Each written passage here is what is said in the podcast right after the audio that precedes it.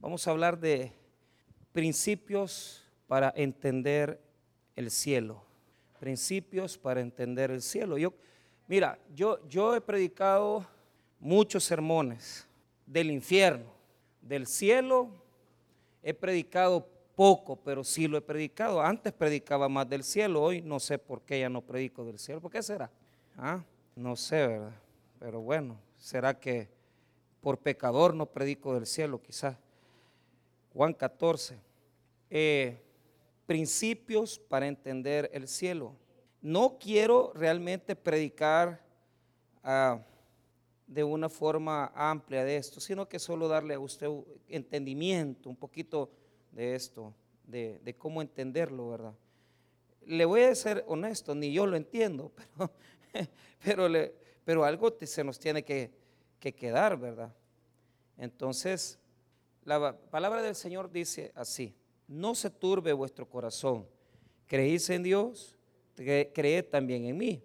En la casa de mi Padre muchas moradas hay. Si así no fuera, yo os lo hubiera dicho. Voy pues a preparar lugar para vosotros.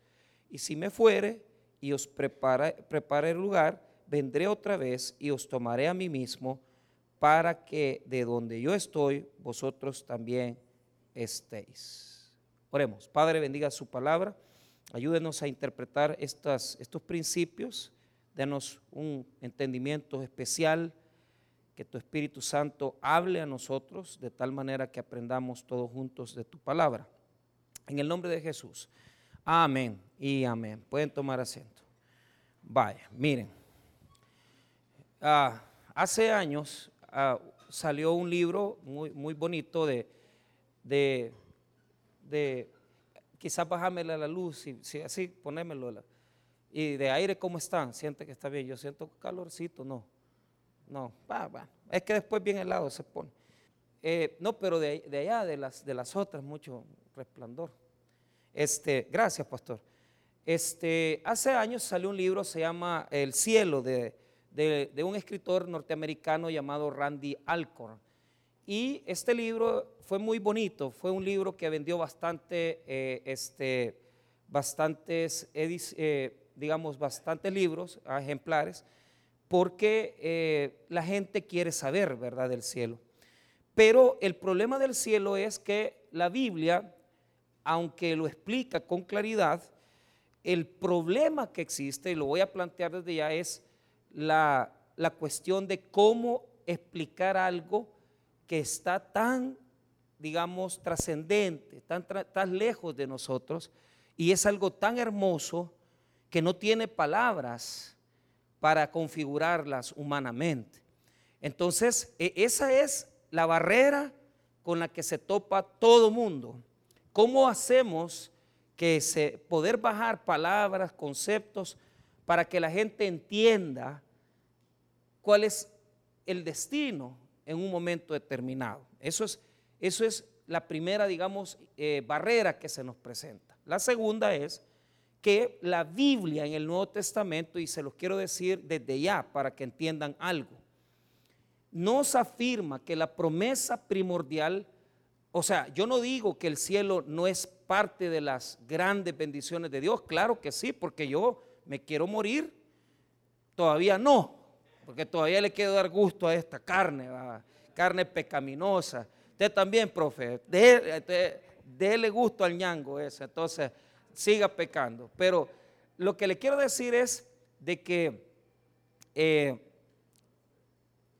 cuando nos presentamos ya a, escribir o hablar del cielo, tenemos que erradicar un elemento que es la resurrección.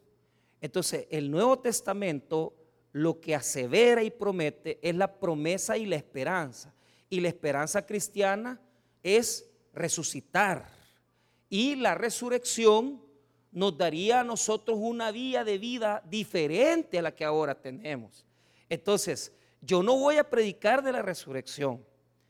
Yo voy a predicar de la imposibilidad y los principios de cómo entender a dónde nosotros vamos a estar con Cristo. Pero quiero que entiendan que la promesa es darnos una nueva vida y cuando resucitemos, según las escrituras, nuestra vida va a estar a la par de Jesús. Entonces, eh, digamos que el cielo se vuelve un elemento quizás hasta transitorio. Y esto los nuevecitos no me lo van a entender, porque ustedes no, no tienen por qué comprenderlo. Pero los que ya tienen años en Cristo, los que ya tienen años en el Señor, saben que la promesa primordial de la Biblia es la resurrección. Entonces, por eso es que hablar del cielo como un elemento de fortaleza, de ánimo, de decirle al pueblo, miren, o sea, yo, yo, yo quiero cerrar mis ojos y saber que voy a estar con Cristo, e, eso se vuelve bien difícil, no es algo fácil. Entonces, hay que tardar y hay que invertir tiempo en explicarlo. Entonces, Veamos esto. Hay una barrera que dijimos que es la cuestión de cómo explicar el cielo, que es difícil. La segunda cuestión es que el énfasis se hace más en la resurrección que en el cielo. Ah, eso lo dejo claro. Pero hay un tercer elemento que ya lo voy a hacer entender, que lo voy a tocar en el mensaje.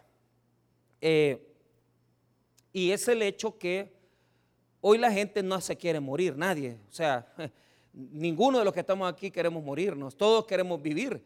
Pero es que si fuéramos cristianos, lo que desearíamos es estar con Cristo, no es estar aquí, ¿verdad? Entonces, pero, pero como estamos tan llenos de lo que estábamos hablando con el profe, de, la carne, del asador, ¿verdad? que hay que, este, nos gusta estar asando carne y todos los días, y, pues sí, que se cosa es la cosa, que se domine la parte eh, carnal de nosotros. Pero el tema es que como no somos así, sino que somos, somos gente que quiere tener la carne viva, Y, queremos, yo quiero más plata, quiero más crecimiento, quiero tener eh, prosperidad, quiero que la gente me conozca. Entonces, eso ha invadido hasta la iglesia cristiana. Por eso es que usted no va a ver sermones del cielo.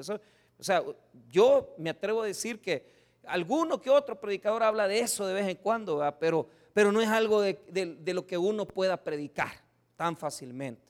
Entonces, eh, esto es lo que está pasando en este texto de Juan.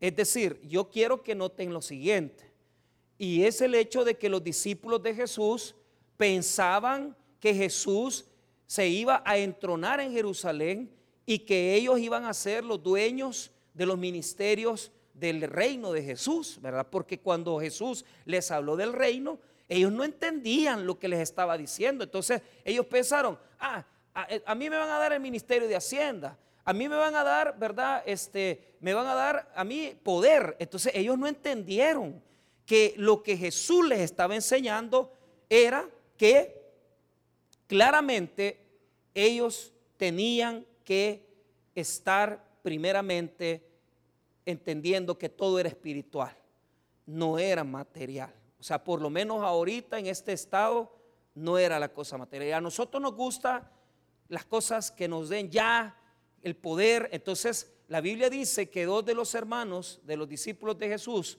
eh, quienes fueron, eh, en el caso de Juan y su hermano eh, Santiago, ¿verdad? le pidieron a Jesús. El Evangelio de Mateo dice que fue la mamá la que le pidió, quiero que en tu reino mis dos hijos estén sentados ahí, ¿va?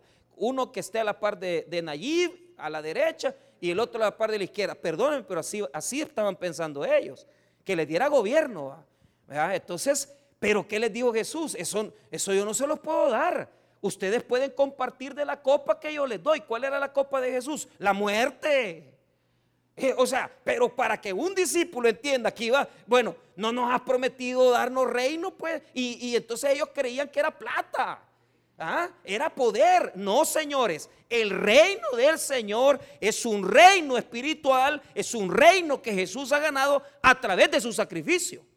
Por lo tanto, no les estaba prometiendo nada en este mundo, más que solo sufrimiento. Eso es lo que Judas no entendió. Diga conmigo, Judas no entendió. Porque hay gente que los intereses los mueven. Y, no hay, y, hay, y hay personas que nos mueve solo el interés. Ver qué le podemos sacar a una persona o a la otra. Entonces cuando Judas vio que Jesús no le iba a dar lo que él estaba buscando, que era poder, lo fue a vender, pues. Él lo entregó y lo vendió. Entonces, eh, eh, eh, la filosofía de este mundo es la de Judas. No es la de Jesús. O sea, la filosofía de este mundo es, decime dónde hay que ahí voy a ir a robar yo. ¿ah? ¿Ah? ¿Ah? O sea, a mí no, a mí no me dé, poneme donde hay para yo agarrar. Así piensa este mundo. Y, si le podemos sacar ventaja a la política y, si le podemos sacar ventaja a, la cuestión de las influencias y si le podemos sacar ventaja a lo que sea, le vamos a sacar ventaja. Por eso es que el cielo está desacreditado. Porque el mundo se ha llenado de la filosofía más terrible que puede existir, que es la filosofía de Judas, que es, si Jesús no me da, pues yo busco donde hay. Dame poder. Por eso ha nublado nuestros ojos, ha cegado nuestro entendimiento y nos ha hecho personas necias. Necias. ¿En qué sentido? Se lo explico.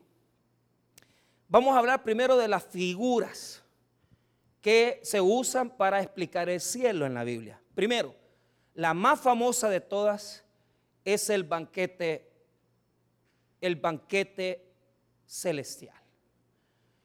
El Antiguo Testamento promete que el Dios Todopoderoso iba a, iba, iba a estar, iba a establecer su reino y que en el banquete iba a comerse a los peces, a los animales más grandes de la creación, a Behemot y a Leviatán. Entonces, iba a tomar a Leviatán, lo iba a partir y se lo iba a dar de comer a todos sus súbditos. Eso lo dice el Antiguo Testamento. Así comienza el cielo. O sea, no comienza desde allá. O sea, el cielo comienza con lo que Dios les va a dar a sus seguidores.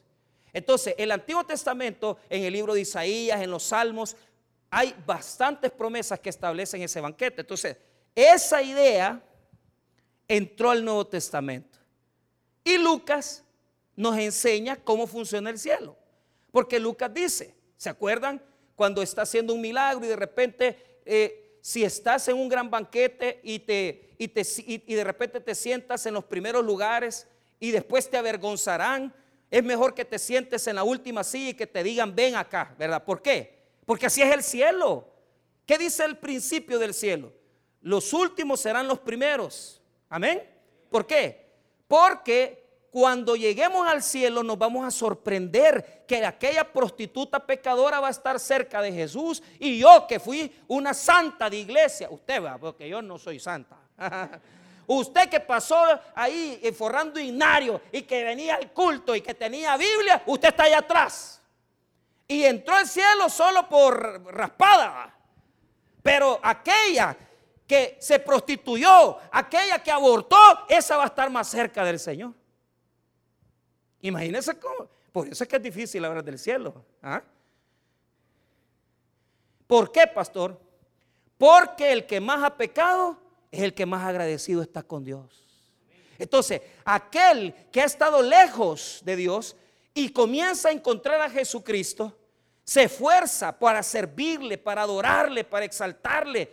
Y aquellas personas pecadoras aman más al Señor que aquellos que dicen, yo toda en mi vida, desde chiquitito aquí he estado en la iglesia. Yo aquí nací en el Evangelio. Qué vida más aburrida, vos nunca pecaste. Peca, hombre, para que conozca la gracia. Amén. Feliz está que lo mande a pecar. Pero, pero ¿me entiende usted la postura de Jesús? Aquí a la par mía no se va a sentar cualquiera. A la par mía se va a sentar el pecador que se arrepienta de sus pecados y que me sirva con lealtad y fidelidad. Ese va a estar más cerca aquí, a mi lado, en el banquete. Ese es el cielo. Aquellos santurrones que se la llevan de que, ay, aquí estoy en la iglesia, que solo predicando, allá está, allá van a estar, allá está, papá, mira, allá donde está Charlie, allá. Eh. cerca de aquellos testigos de Jehová que medios llegaron a Cristo, católicos que medios se arrepintieron, evangélicos que se creían la gran cosa y no eran nada. Allá sentate, mira. A la par mía quiero a los más pecadores. Banquete. Amén. No los oigo convencidos. Banquete. Segunda figura que se utiliza. Esta es la que más conocen, el paraíso. ¿De dónde viene el paraíso? El paraíso es una idea persa. Los grandes emperadores llevaban a sus súbditos amados, los tomaban de la mano y los llevaban a caminar en los jardines. Usted ha visto que, hay iglesias evangélicas que se llaman jardín de gracia, eh, el jardín de la misericordia. ¿Por qué creen ustedes? Porque la Biblia enseña de que el paraíso es una forma de ejemplificar las bellezas y las grandes bendiciones que hay en ese lugar que nosotros no podemos describir. Entonces, yo no soy amante de las plantas, de ninguna. Pero hay gente que le gusta la florcita y que la rosita y que la vela y la margarita y no sé qué. Y eh, esos volados a mí no, a mí, a mí, a mí no me gusta. A usted sí le gusta, hermana Silvia. ¿Ah? Bueno, pero hay gente que, pero, pero, pero la belleza de la naturaleza se compara con la belleza de Dios. Entonces, aquel que vaya al paraíso va a estar en plenitud, va a ver cosas maravillosas, va a ver un jardín de misericordia, un jardín de amor, un jardín de grandes bendiciones. ¿Qué le dijo Jesús al ladrón que estaba a la par de él en la cruz del Calvario. Que le dijo el ladrón, acuérdate de mí cuando vengas en tu reino. De cierto te digo que hoy estarás conmigo en el paradiso. Así, en el griego dice paradiso. Y paradiso es lugar de jardines preciosos, bellos, con frutas, aquella belleza. Imagínate, hermano, estar usted metido en la sala de un hospital, viendo entubado todas esas cosas que le están poniendo y de repente cerrar sus ojitos y abrirlos en, en un lugar donde todo es plenitud. Qué belleza, ¿verdad? Qué belleza. Tercer ejemplo o metáfora del cielo, la nueva Jerusalén. ¿Quiénes no han cantado aquí? Jerusalén, qué bonita eres, calles de oro, mar de cristal. ¿Qué quiere decir las calles de oro? Que en el cielo no hay pobreza. Pero como ese es un texto poético, diga conmigo poético, apocalíptico. Entonces, cuando usted ve el Apocalipsis, usted tiene que interpretar el símbolo. O sea, cuando le está diciendo, Jerusalén tienes calles de oro, no, es hermano mío de ah, que, hay un gran poder de oro en el cielo. No, es plenitud, no hay pobreza, no hay escasez. ¿Cuántos hemos pasado en este mundo que no hemos eh, no hemos logrado superar la gran pobreza en la que vivimos. Y vamos a llegar a un lugar donde no hay diferencia de clases sociales, no hay ricos ni pobres, porque Dios a todos los va a amar igual. Ese es el cielo.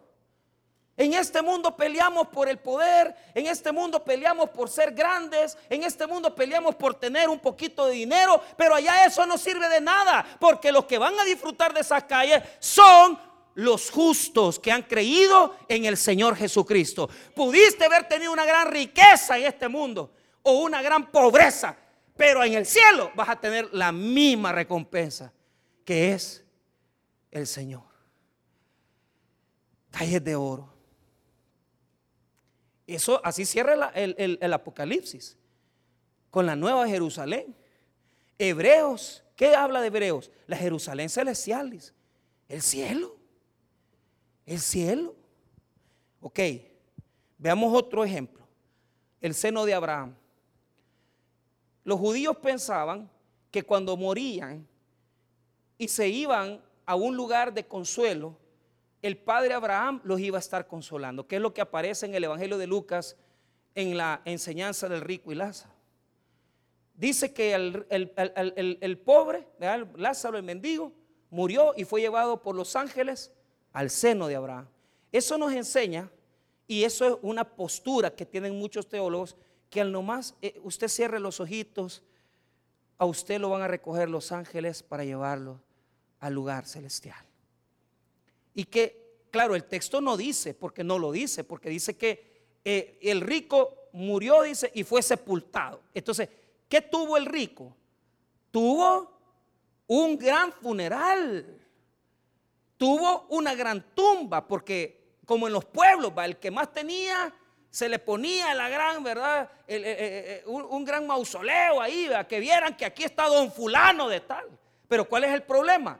Enterradito, cerrando los ojos, en el chingolero abre los ojos.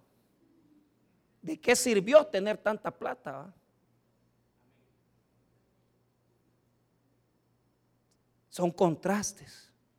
Entonces, el seno de Abraham es estar con Abraham aquí en su pecho. Porque como Abraham es el padre de las promesas en el Antiguo Testamento, entonces los judíos pensaban, al morir nos vamos al seno de Abraham. Esa es otra figura del cielo. Entonces, ¿qué otra cosa podemos sacar de todas esas figuras? Mire, podríamos seguir sacando algunas cuestiones importantes, pero quiero que note esto. La plenitud del banquete mesiánico la belleza de los jardines, la estabilidad de la justicia de la nueva Jerusalén, que tiene calles de oro, el seno de Abraham, que es consuelo y plenitud. Todo eso, hermano, es el cielo. Ahora, todo eso es el cielo. Y yo oro en esta tarde para que usted ya crea en Cristo. Porque si usted no conoce a Jesús, usted no va a ver nada de eso. ¿Sabe qué, hermano? La Biblia habla del infierno. Dice que el infierno es el Gehenna, es un, es un basurero. Porque ahí lanzaban, así se llama en hebreo el nombre del infierno, Gehenna. En, en griego es Hades. Ahí lanzaban la basura de Jerusalén los chuchos que se morían. Entonces, en ese lugar agarraban gusanos. Y usted sabe que cuando hay un crematorio, usted quema basura, ahí pasa el fuego encendido, encendido y no se apaga. Ese es el ejemplo que tomó Jesús para enseñarnos el infierno, mire. Lugar de rechinar y crujir de dientes. ¿Sabe por qué? Por una gran oscuridad. Dos, lugar del gusano que nunca, jamás va a dejar de persistir, nunca va a morir. Porque es un lugar de tormento. Y es un lugar de llamas. Pero ¿sabe qué? Eso no es nada, hermano. ¿Sabe qué es lo que le tiene que tener miedo a usted? No le tenga, no le tenga miedo. Si viene, es que se va a quemar en el infierno para siempre. Mire, hay gente que yo creo que aquí ya ni le interesaría que lo estuvieran ahí dorando o asando. Entonces llegamos con, Teodoro a, a, Usulután y ese día estaba haciendo un calor horrible. Y fuimos a, la comercial, a donde compramos la, térmica. Me dice, me dijo, aquí se siente como que lo están asando a uno. Así Ah, pues, ah, pues, eso no es nada. ¿Sabe por qué? Porque la condenación más terrible del infierno no es el fuego, ni el gusano, ni la oscuridad. ¿Sabe qué es? Estar lejos de Jesucristo por la eternidad, por los siglos de los siglos, sin ver la luz de Cristo. Teniendo oportunidad de arrepentirte, teniendo oportunidad de venir a los pies de Jesús, rechazaste el llamado de Dios. Y dijiste, el infierno es aquí. ¿Cómo no, papá? Ay, hijito. Ya te quiero ver cuando estés bailando con la lucha vía ahí abajo, ¿viste? Y cantando las rancheras de, Pedro Infante. Quiero ver que estés ahí. Con Ricky Mar. Ay, perdón, esa es otra cosa, no se ha muerto.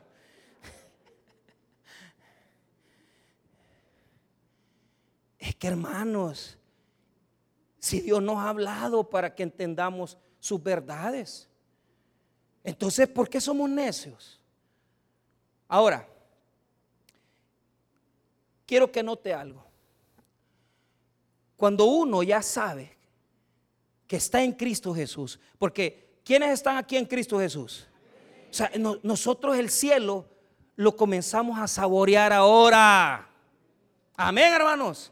O sea, eso de que inventó la iglesia católica, yo que he estudiado un poquito de historia, en la Edad Media, todos tenían que comprarse, le daban un título para decir, aquí compraste tantos años menos en el purgatorio y cuando te mueras, ¿verdad? Vas a estar menos años en el purgatorio, porque para ellos las recompensas todas eran allá, en el más allá, en el cielo. Hermano, las recompensas comienzan hoy.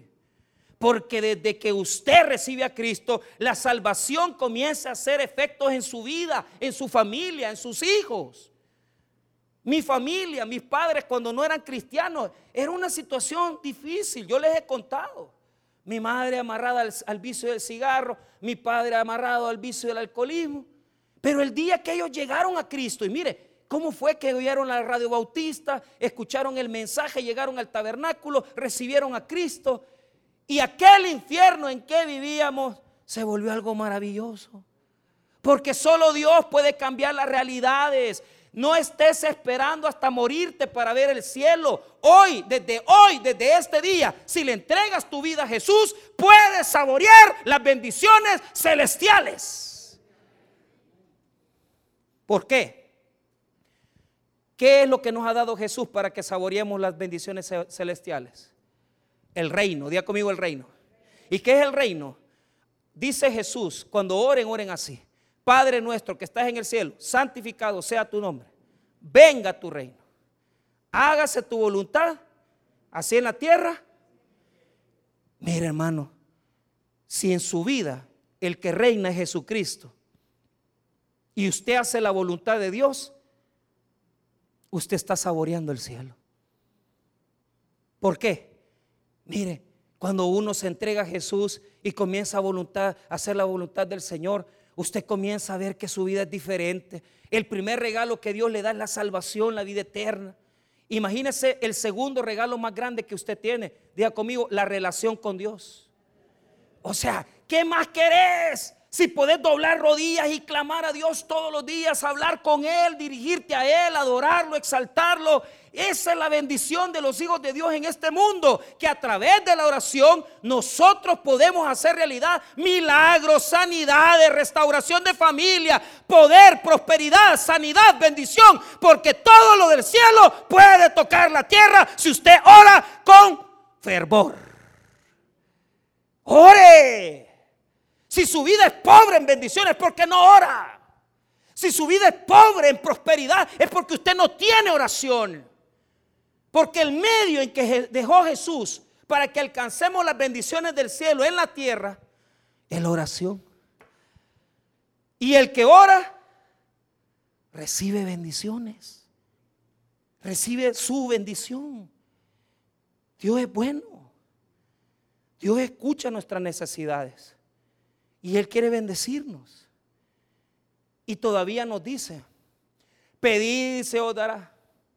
Buscad y hallaréis. Llamad y se os abrirá. O sea que te vas a estar esperando a morirte para ir a, para ir a ver allá. El Silvio Berlusconi, el que fue presidente de Italia, 100 millones de euros le dejó a su última mujer. Si hasta ganas de casarme, que me daba que sea. Pero eso no es nada. ¿Por qué? No es nada, hermano. Porque ese pobre señor quizás nunca conoció de Jesús. Hermanos, el cielo puede comenzar desde hoy en nuestras vidas. El cielo es un camino que comienza aquí. No comienza cuando nos morimos, comienza desde hoy, porque la misma relación que tenemos con Dios aquí es la que vamos a tener cuando estemos eh, con Él. Entonces, quiero que note algo. En el versículo número uno, Jesús les enseña a sus discípulos. No se turben, no se preocupen. La palabra que está ahí es la palabra, palabra tarazo en griego, quiere decir no se ponga turbulento sus corazones. ¿Por qué? Porque Jesús va a irse con el Padre. Entonces, oíme bien, Jesús tenía conciencia de que Él no era de este mundo, sino que Él era del cielo.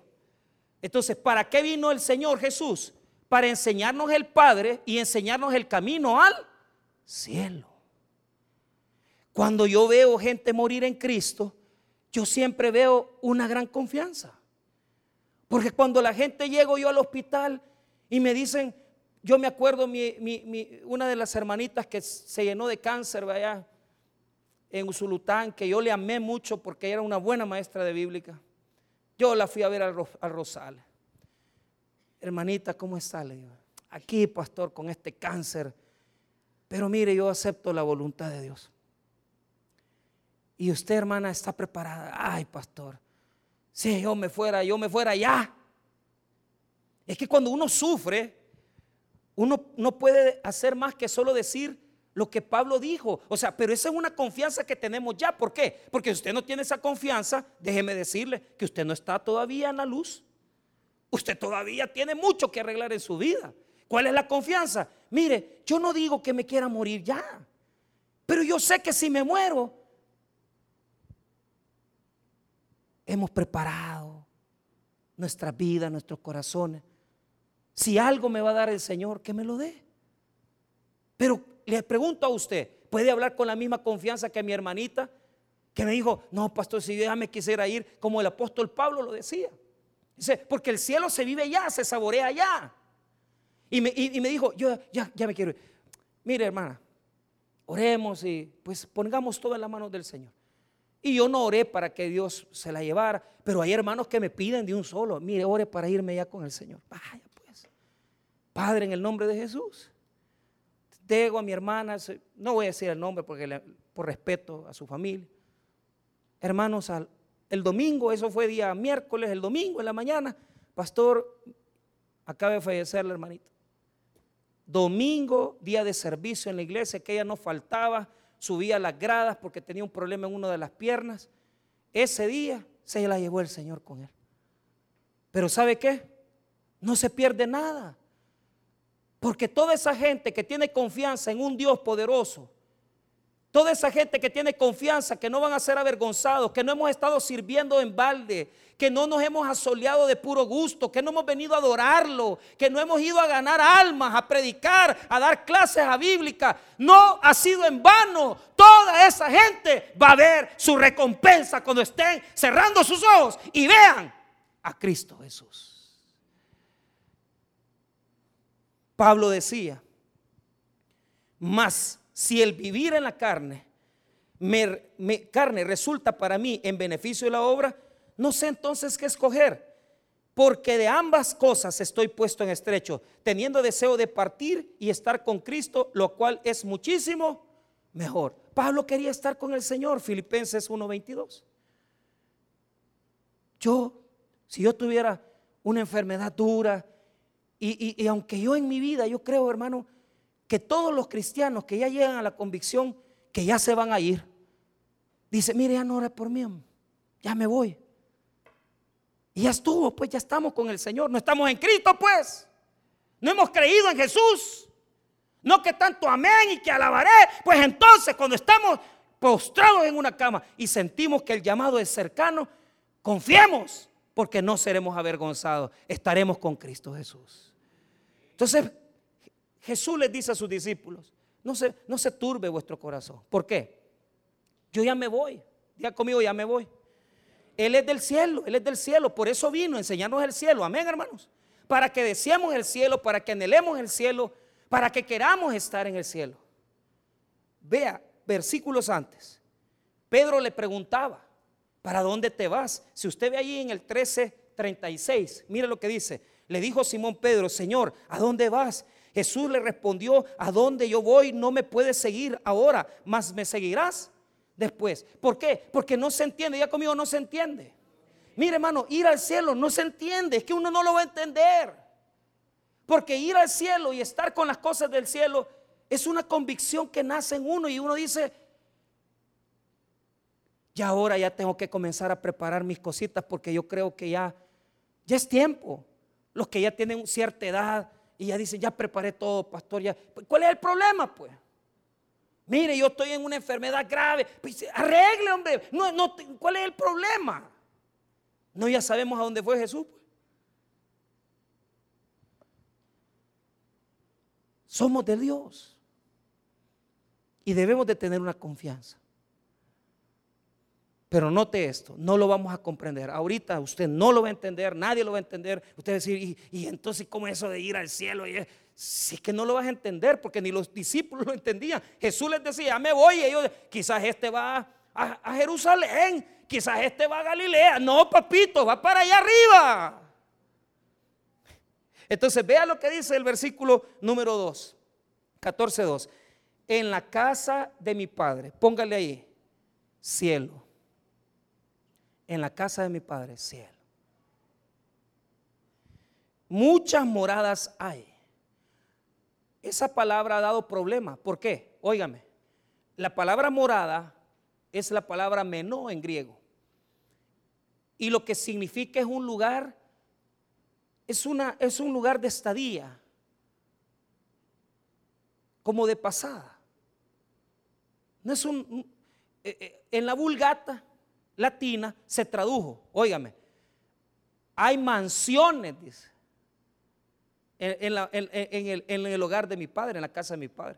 Por eso es que la gente canta, bellas mansiones, ay, ay, ay, pues no hay mansiones, no existe. ay, pastor, usted qué cruel es, pues yo qué quiere que le diga, la palabra no quiere decir mansión. Ay, se me cayó la teología y oye, ¿en qué creo? Crea en lo que tiene que creer. Pero eso no, no es. Los tradujeron los, de la Vulgata así. La Casidoro de Reina lo, tradujo morada. Pero ya le voy a explicar. Y, son muchas. Pero la gente tiene la idea que Jesús está como haciendo casas allá arriba y, que está construyéndole los grandes mausoleos que quieren hacer aquí en, el cementerio allá. No, hombre, miren ahí, lean el versículo. En la casa de mi padre muchas moradas hay. Si así no fuera, yo os lo hubiera dicho. Entonces hay tres cosas ahí. Primero declara que va a la casa de su padre. Segundo, declara que si no fuera así, él se los hubiera dicho. Y tercero dice, voy pues a preparar lugar para vosotros. Entonces cuando él dice voy pues, ellos no le entienden, porque ellos piensan que iba a ser dos días, 15 días, y no sabían dónde iba. Ellos creían que iba a la esquina, ellos no sabían dónde estaba, porque cuesta entender el cielo, así como le está costando a usted. Pero yo le digo algo, el Señor Jesús vino y fue a preparar lugar, pero ojo, las moradas ya están, amén hermanos, las casas ya están, si así le quiere llamar. Jesús fue a preparar el camino. Fue a preparar lo que Él está haciendo en el cielo ahorita. ¿Y qué está haciendo en el cielo ahorita? Está abogando por nosotros. Porque primera de Juan dice que Él es abogado. Él intercede por su pueblo. Entonces, no es que Jesús está haciendo ahí casa. Entonces, ya están, diga conmigo, ya están. ¿Por qué razón? ¿Por qué razón? Porque el cielo es un lugar donde usted tiene que olvidarse de que, mire, que allá tengo una gran mansión, porque aquí en la tierra yo le trabajé al Señor y gané muchas almas, entonces yo voy a tener una casa más, grande que la de la hermana Silvia, porque eh, ¿cuántas almas ha ganado hermana Silvia? 500 almas, que unas mil, pero yo le gané porque gané 1500, pero, pero se van a dar sorpresas, porque como yo le digo, hay gente aquí que se la lleva que yo aquí, no, y ya cuando vayan a encontrar su casa, una champa van a tener. ¿Sabe por qué? La, la casa no es importante, la casa no es importante, diga conmigo, la casa no es importante. Mire lo que es importante, dice, voy pues a preparar lugar para vosotros, pero mire lo que dice el 3, y si me fuere y os preparé el lugar, vendré otra vez y os tomaré a mí mismo para que donde yo estoy, vosotros también. Entonces, ¿qué es lo que les está diciendo? Miren, señores, óigame bien, no se preocupen por lo de la casa. la morada o la mansión, no importa.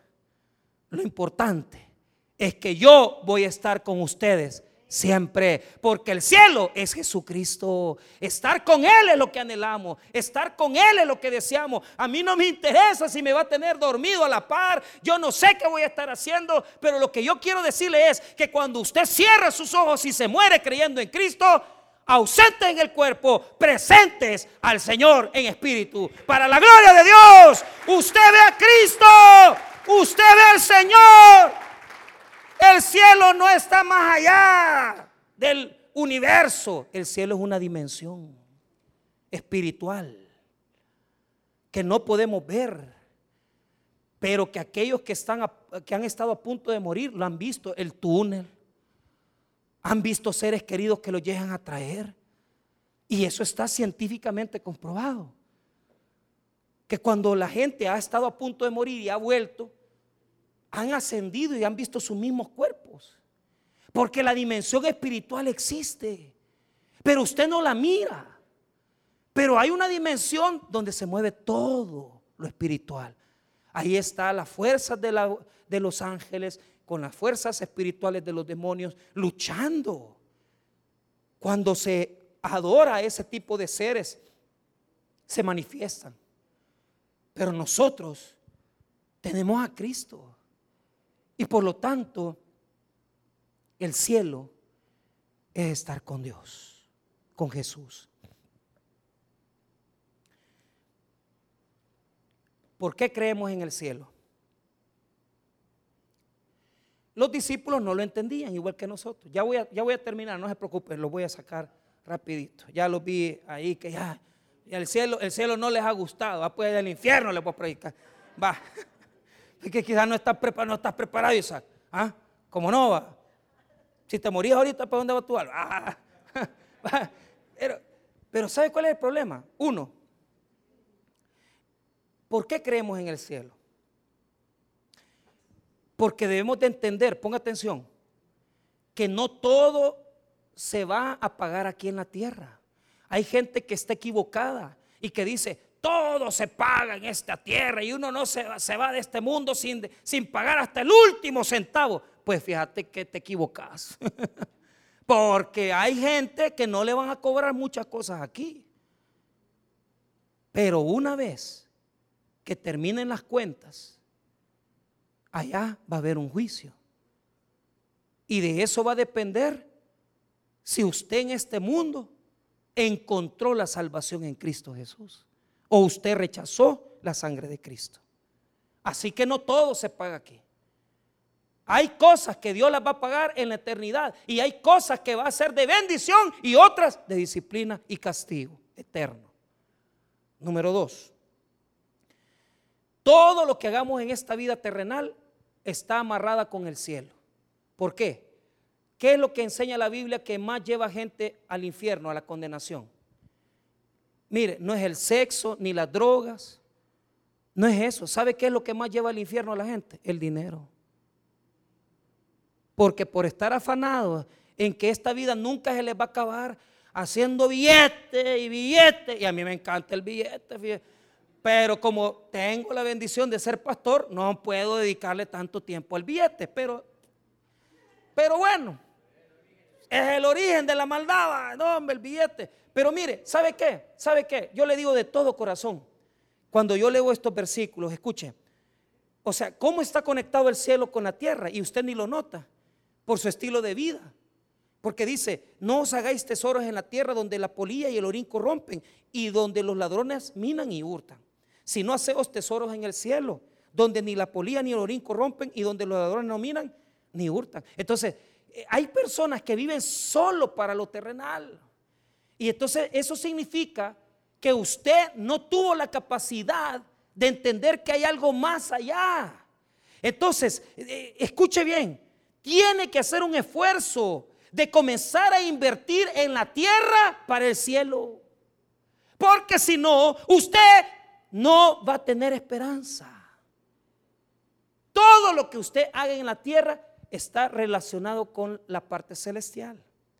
Tiene que cuidar cómo administra, cómo es padre, cómo es madre. ¿Por qué? Porque todo está relacionado, todo está relacionado con el cielo.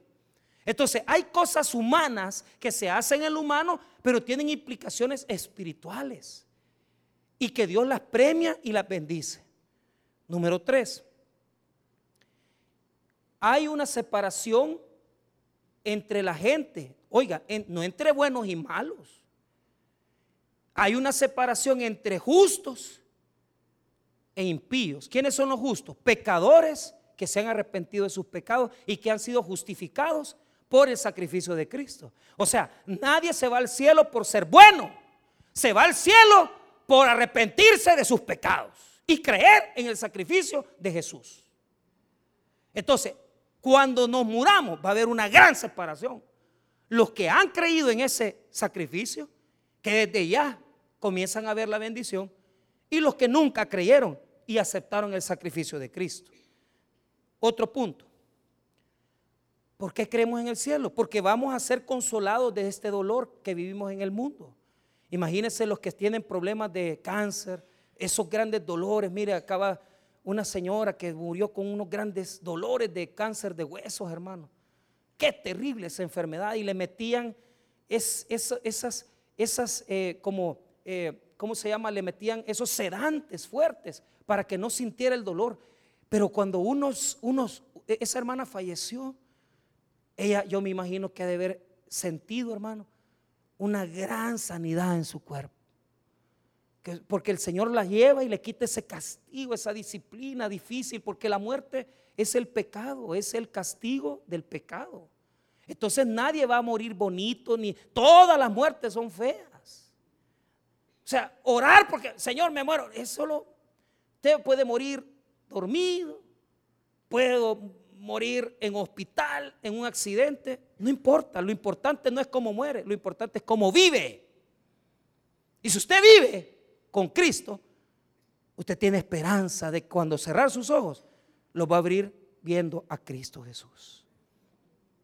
Así que el dolor se quita. A veces el dolor es moral, unas grandes penas, abusos, ya no aguantamos esta vida, drogas, alcohol, cerramos los ojos y ya no estamos ya ahí, sino que vemos a Cristo. Otro punto, vamos a conocer la explicación de las cosas que no sabíamos en este mundo. Usted va a poder saber por qué es que usted nació en una situación difícil, por qué pasó cosas tan tremendas su niñez, por qué se le murió un ser querido. Todo eso lo va a poder entender ya cuando esté usted en la presencia del Señor. Y otra cosa muy bonita es que, mire, la Biblia no, no tiene textos así directos, pero la Biblia enseña que por lo menos vamos a tener conocimiento. Es decir, si usted ha tenido seres queridos, lo más seguro es que los conozcamos espiritualmente. O sea, hay una conmoción espiritual cuando usted conoce a alguien en su vida. Es decir, puede conocer a sus hijos, a la gente que ha fallecido. La Biblia dice en, Mateo que cuando se transfiguró Jesucristo, vino Elías y Moisés y había reconocimiento de ellos. Eso quiere decir que en esas condiciones espirituales es posible que usted conozca a sus seres queridos. No lo puedo afirmar ni confirmar, pero a mí me gusta creer que el cielo va a ser un lugar donde nos vamos a ver con aquellos con los que hemos luchado y con los que hemos peleado la buena batalla. Y con nuestros seres queridos que tal vez perdimos, pero que el estar con Cristo ahora va a ser el gozo más pleno y más grande que vamos a tener cuando estemos con Él. Así que va a ser más emocionante estar con Jesús que con su suegra. ¿Ah? Así que hermanos, cerremos nuestros ojos.